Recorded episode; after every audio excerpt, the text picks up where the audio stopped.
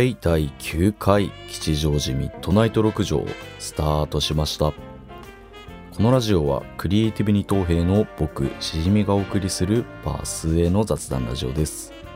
吉祥寺の木造ボロアパートをキーステーションに8アプリケーションでオンエアしております。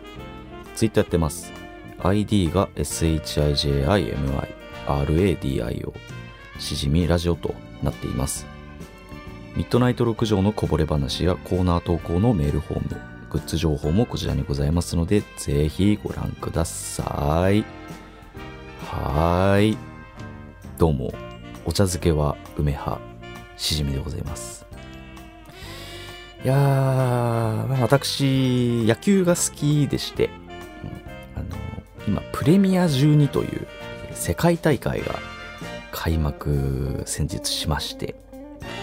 のおとといかな？もっと前かな、えー台湾戦がございまして、見事ね、日本が勝利して、今3戦全勝ということで、素晴らしいですね。うん、いや、台湾っていうのは、結構いい選手がいるんですよ。えー現役では、ワンボーロンっていう選手がいまして、日本のプロ野球チームの日本ハムファイターズに、えー去年かな、えー移籍しまして、今活躍してますね。うん。えー一昔前だと、王健民っていう、えーこれまたニューヨークヤンキースという、えーこちらメジャーリーグですね、えーの方で活躍したピッチャーがおりまして、うん。王健民というのは、このストレートがナチュラルに変化するんですよね。うん。普通はピッチャーだとまっすぐ綺麗なストレートに、え変化球を織り交ぜて打ち取るっていうスタイルなんですけど、えーこの王健民っていうのはほとんど変化するので、なかなかいないタイプのピッチャーなので、かなり WBC というね、えーこちらの世界大会では日本をかなり苦しめたピッチャーですね。うん印象残ってますね。うんでもう一人紹介すると、えー、陳金宝っていうバッターがいるんですよ。陳金宝っていうバッターですね。えーこちらの陳金宝は調べたんですけれども、えーこれね、台湾の原住民族の白屋族出身で、えー実は台湾初のメジャーリーガーらしいんですね。こちらも長らく、えー台湾代表の4番として日本を苦しめたバッターでございますね。いいバッターなんですよ、長距離砲でね。うんで、あと向こうにも、台湾にももちろん、えープロ野球チームがあるわけなんですよ。あの日本の選手も実は台湾に行くことがあって、最近はソフトバンクの川崎選手が、えーウェイチュアンドラゴンズという、え台湾のプロ野球チームに移籍して話題になりましたね。川崎選手っていうのは、イチロー選手、えーイチロー選手は皆さんもさすがにご存知だと思うんですけど、そちらのイチロー選手がすごく好きというか尊敬していて、イチロー選手をね。えーなので、それを、イチロー選手を追いかけてメジャーリーグに行くぐらい、えー まあ、その、射程といいますかね、えーまあそういう選手なんですね。タイプも似ていて、あのすごくヒットメーカーで、うん、守備も上手くて足も速いんですけどね。一時期マリナーズ、シアトルマリナーズで一緒のチームになって話題になってましたね。うん、で、ここからが本題なんですけれども、台湾のプロ野球チームのチアリーダーで、あの、すごく可愛い子が多いって話題なんですよ。うん野球知ってる方は中にはご存知の方いらっしゃると思うんですけれども、昔から有名なのが、ラミゴモンキーズっていうチームがございまして、こちらのチアリーダーのことをラミガールズって呼ぶんですね。まあ、そういう愛称で呼ばれるぐらい、え有名なんですよね。うん台湾はすごく美人チアリーダーさんが多いと。うんそんで、今日ツイッターで流れてきたあるツイートがございまして、えーその台湾のチームの、えーチアリーダーの子が、えー応援している動画だったんですね。うんちょっと話が脱線するんですけど、台湾ってチアリーダーがベンチの上で踊って踊るんですよ。えー日本だとチアリーダーは会の合間とかにグラウンドに出て踊るぐらいあとは選手がホームラン打つと一緒にこう盛り上げたりするんですけれども、うん、ちょっとこう形が違うと。あとね、リードボーカルがいるんですよ、台湾のチームって。これもまた独特で、うんあのー、リードボーカルっていうのは、みんながこう、わーって応援する時に、その、なんて言うんだろうな、こう、多分だけど、初心者の人、初めて来た人でも応援しやすいように、えー、マイクを持った、まあえー、応援団の方がいて、それで歌って、一緒にみんなも合わせて、そうやって歌うと。うんえー、日本だとね、社会人野球がこのリードボーカル性をとってるんですね。うん、なので、そういう応援のスタイルとかも、こう日本とはちょっと違うっていう、うん、まあ、なんか面白いですよね、こういう文化の違いっていうのがね。で、えー、話戻りまして、そのツイッターで流れてきた子が、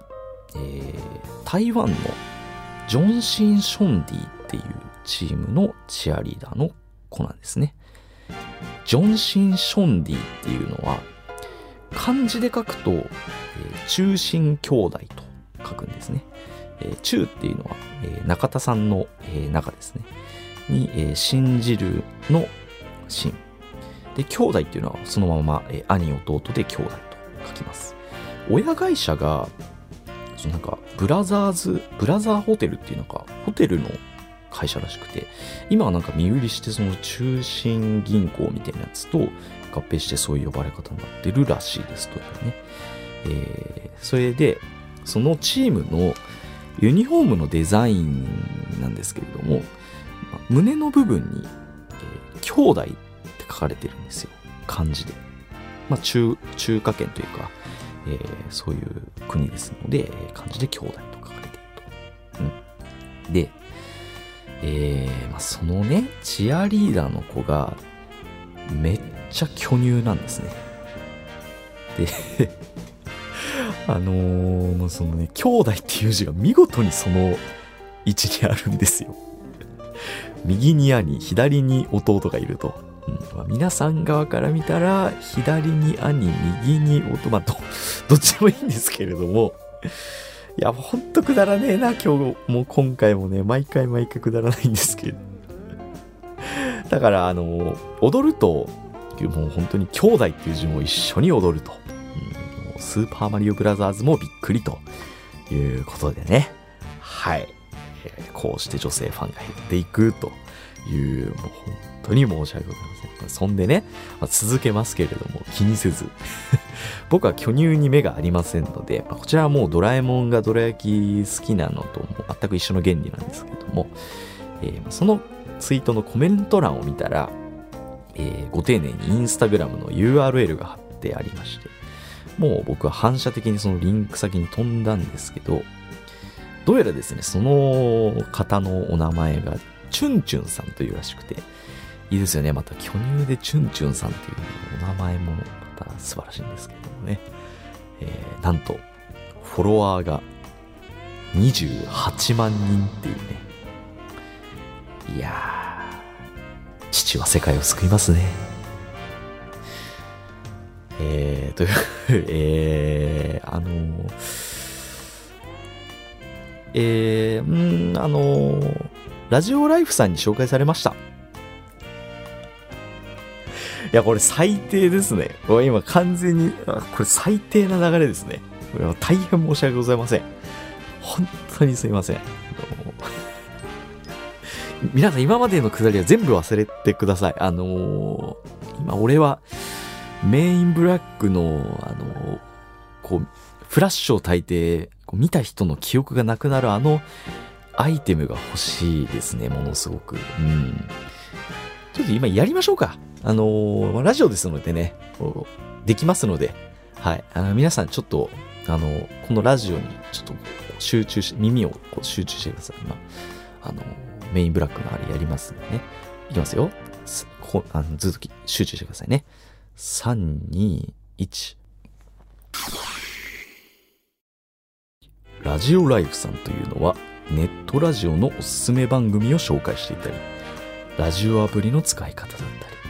規約について解説したりしている、それはもう素晴らしいサイトでございます。その中のですね、ラジオアプリスプーンキャストご紹介というコーナーで、いつもお世話になっているネット保健師サイちゃんさんに我がミッドナイト6条を紹介していただきました。ありがとうございます。サイちゃんさんはこのミッドナイト6条の前の番組のしじみラジオ時代にも紹介していただいてこうやって評価してくださる方の存在があるからだと思っております。うん。もう何言っても説得力がない状態になっているんですけれども、えーまあ、こちらのラジオライフさん、リンクをコメント欄、概要欄にも載せておきますので、皆様ぜひラジオライフさんの方もご覧になって。本当にありがとうございます。それでは本日のメインディッシュ、行ってみましょう。へえ、大谷。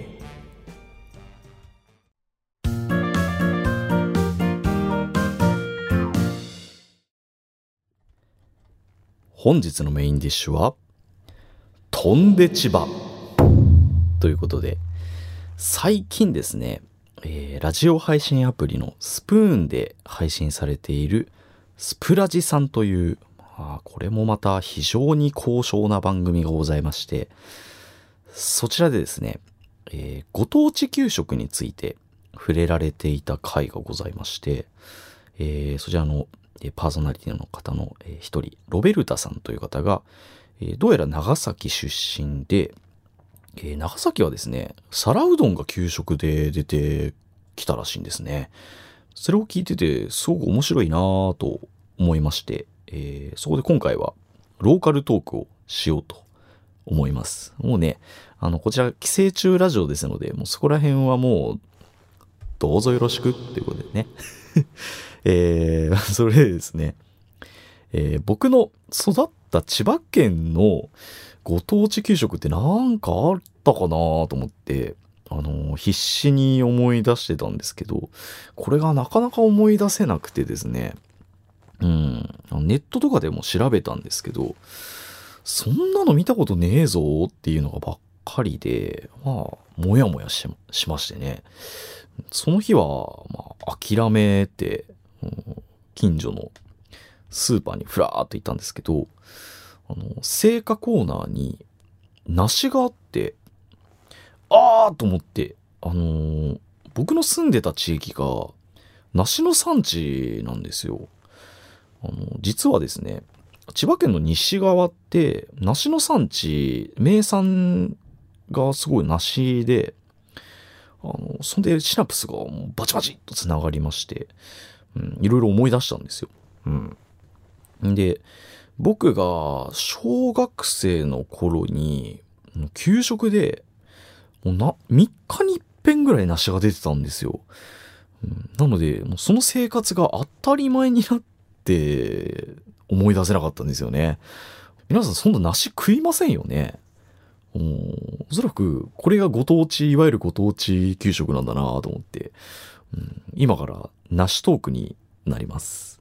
こちらアアカデミックなラジオになりますのでね。はい、あの皆様、ついてきてくださればと思うんですけれども。あの、梨の品種っていうのもいろいろございまして、あの、有名なのが20世紀っていう品種ですね。こちらは千葉県の西側にある松戸市っていうのが発祥の品種らしくて、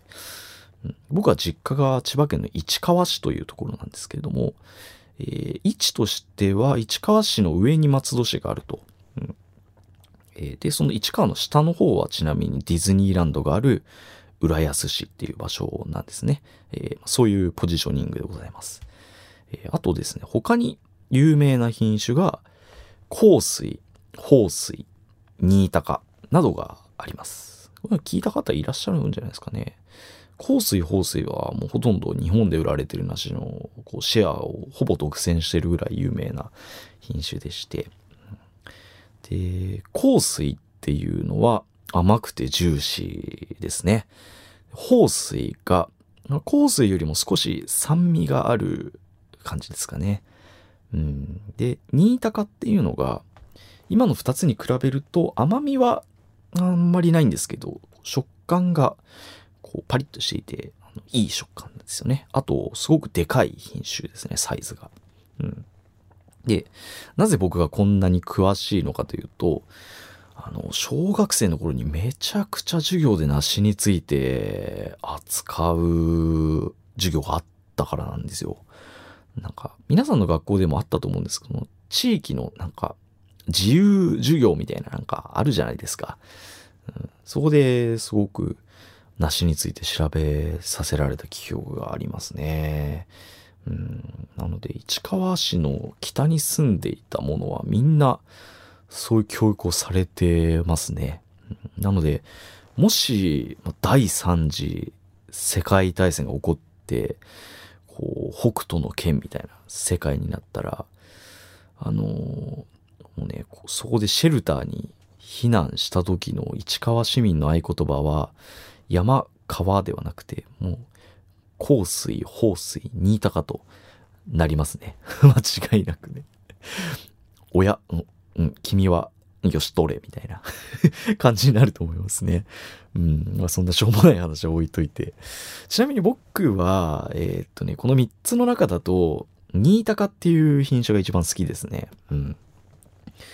あの、新高っていうのはサイズがでかい品種なので、これは結構よく給食に出ていた品種でしたね。なので、その味に慣れているっていうのと、あとは味がさっぱりしてて、こう、くどくないのがすごくいいですね。もうなんか無限に食える感じがしますね。うん。あとは食感もパリッとしてて、個人的に、あ、なんか梨食ったなっていう感じがするので、こちらすごく個人的におすすめの品種ですね、新高ね。あと、他にローカルトークとしては、えー、この千葉県の西側にある今ご紹介した松戸市、市川市、浦安市っていうのは、千葉県の中では、どうやらですね、千葉都民と呼ばれるらしくて、これ今、あの、僕調べて最近初めて知った言葉なんですけど、えー、理由がですね、こちらの3、3つの市は、東京に隣接しているからなんですよ。えー、で、ここに住んでる人は、あの、ほとんど東京に職場があると。えー、まあ、うちの僕の親父もそうだ、そうなんですけれども、東京のベッドタウンとして発展した街なわけですね。えー、なので僕自身ももう江戸川越えればすぐ東京なので、言われてみるとほぼ東京っていう感覚はあるんですよ。うん、で、さらにそのネット記事で見たら、あの、千葉都民っていうのは、他県の人にどこから来たんですかって聞かれると、東京って答えるらしくて、ああ、これ、やるなと思って。もう あのー、なんて言うんだろうな。なんつうんだろう。千葉県って、その3つの市を越えて東側に行くと、全然雰囲気違うんですよ。なので、皆さんがイメージする千葉って、おそらく成田とか、木更津とか、うん、を想像すると思うんですよ。でもね、僕としてはく違うんですよね。なので、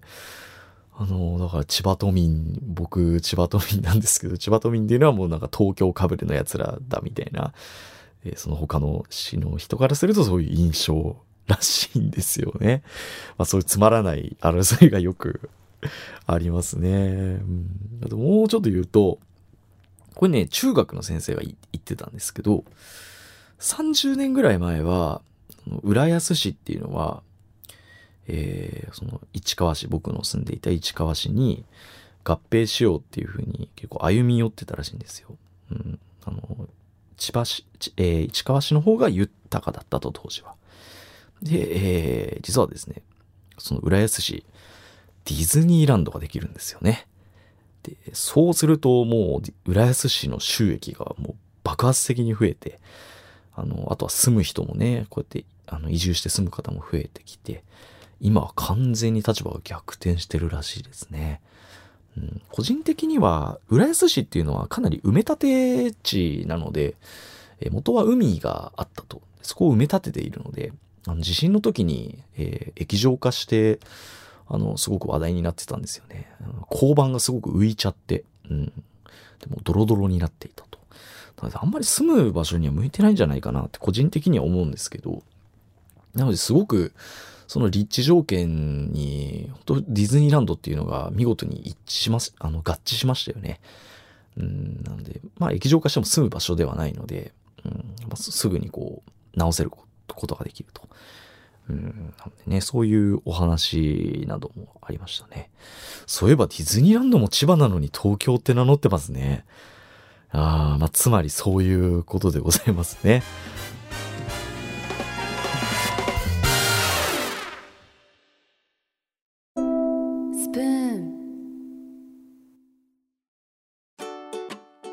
30分間壁に向かって喋ってなぜか笑ってその後ちまちまリップノイズを取り除いて BGM をつけてバランスを取る。そして休みが終わる。人生って他にもっとやるべきことがあると思うんですよね。人生の時間の無駄遣い中島陽子のラジオラッシュ。毎週木曜23時余裕があれば更新。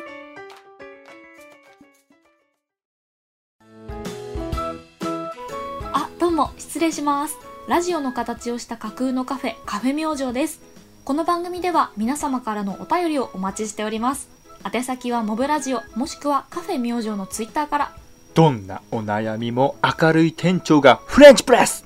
毎週だいたい木曜日にアップです。ではお邪魔しました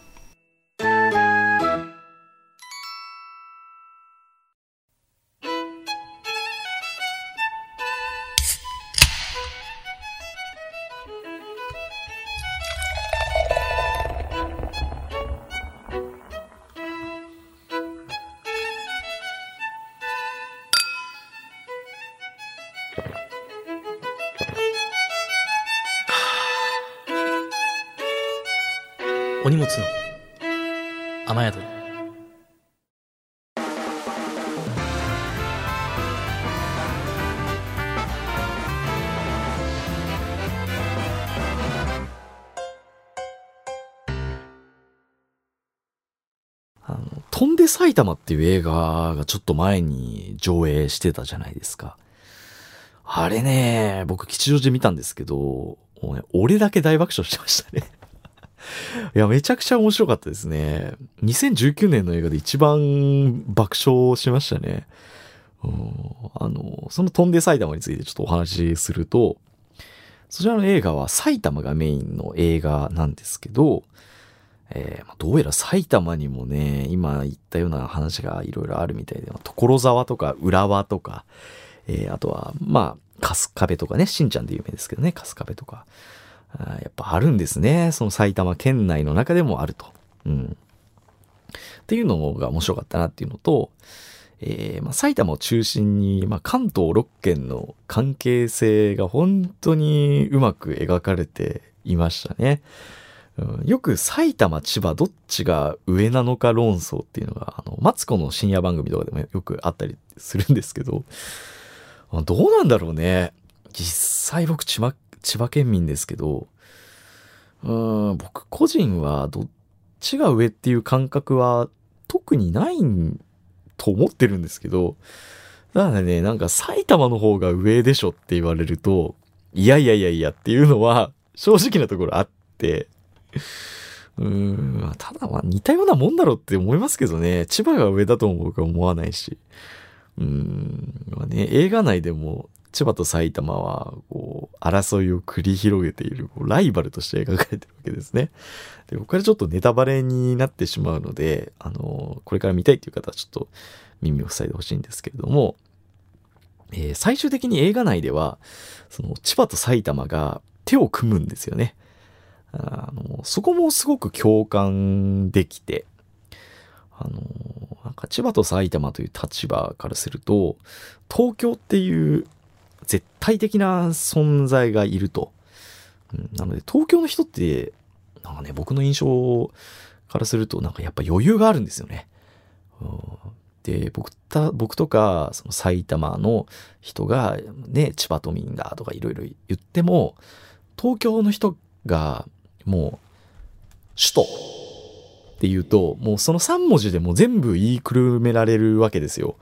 もう何にも言えなくなるんです、僕たちはね。なので、東京って言えば、やっぱ絶対的な位 置、位置にいるもの、王者がいると。で、そこに、埼玉と千葉隣接しているので、まあ、いわゆる似た者同士なわけですよね。だから、すごくシンパシ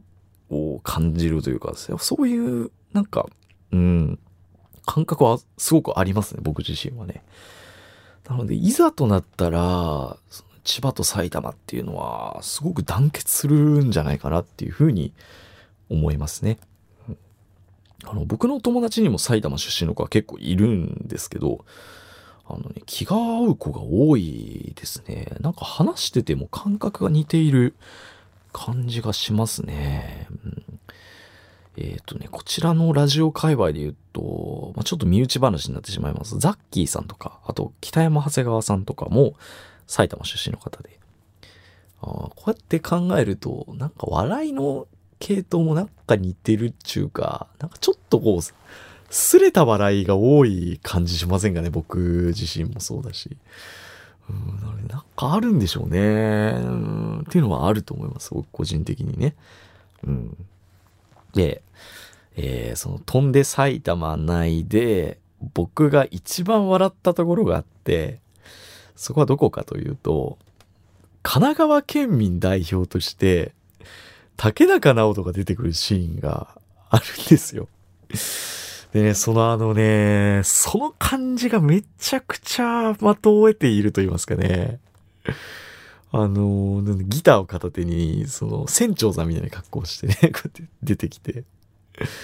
うん。なんかね、神奈川っていうのは、なんか千葉埼玉とは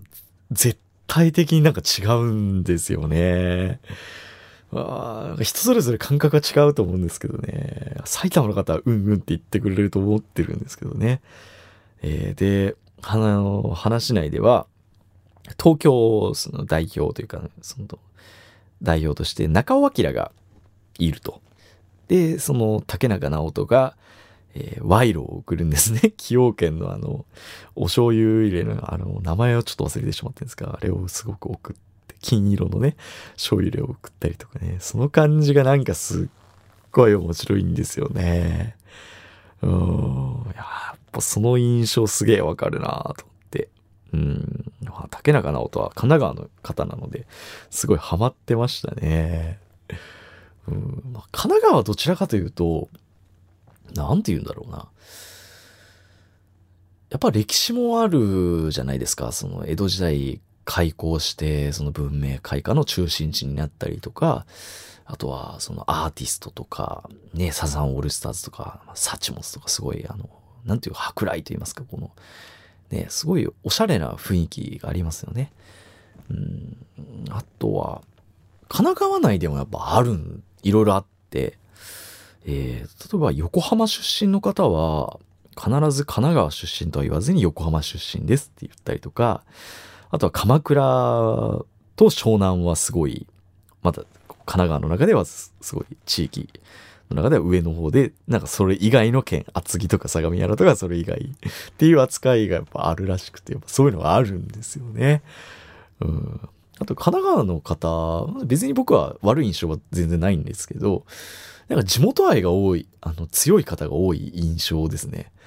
うん、あの、すごく湘南の風っていう名前ね、があったりとか、あとはサザンオールスターズもサザンっていうその南側っていう意味に、えーサウスから多分おそらく取ってると思うので、まあそういう地元愛が強い印象ですね。うん、なんかおしゃれですごい、ね、神奈川、埼玉に比べるとやっぱ上だなっていう印象がありますね。うん、いや本当に面白かったので、飛んで埼玉ぜひね、関東近辺にお住まいの方ぜひ見てくださいね。はい。そんなローカルトークでございました。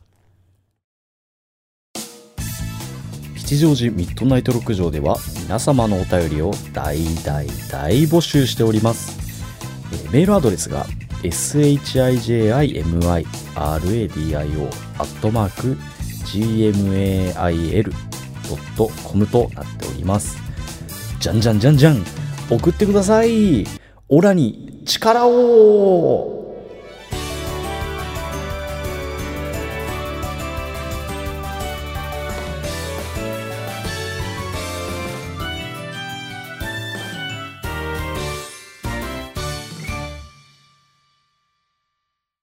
はい、エンディングです。えー今回、最近の話は台湾のえーしょうもない話と、えーお次はラジオライフさんに紹介していただきました。本当にありがとうございます。えー本当に励みになります。今後も続けていきたいと思いますので、えー今後ともよろしくお願いいたします。メインがローカルトークになりました。これはね、関東以外の方が、ちょっとポカン、でもポカンとはしないと思いますけどね、東京にもちろん来たことがある方がほとんどだと思いますし、そういう感じになっていると関東はね。えーあとはね、あの、実は他の県でもやっぱ聞きますよ、いろいろと。例えば、えー高岡さんとか、えー赤堀さんの新潟とか、その、秋田の方が前職にいていろいろ聞いたんですけど、その新潟っていうのは東北ではないんですよね。その中越地方で、しないでくれっていう風に言ってる新潟の方がいたんだよ、みたいな話をされていたりとか、そう赤利さんと高岡さんがそういう価値観を持っているかは全然わかりませんけれども、だからやっぱそこの他の県のところでもそういう、ね、なんかそういうのがあると。いうふうにお聞きしてますね。なのでね、まあ、皆さんのお住まいの地域でも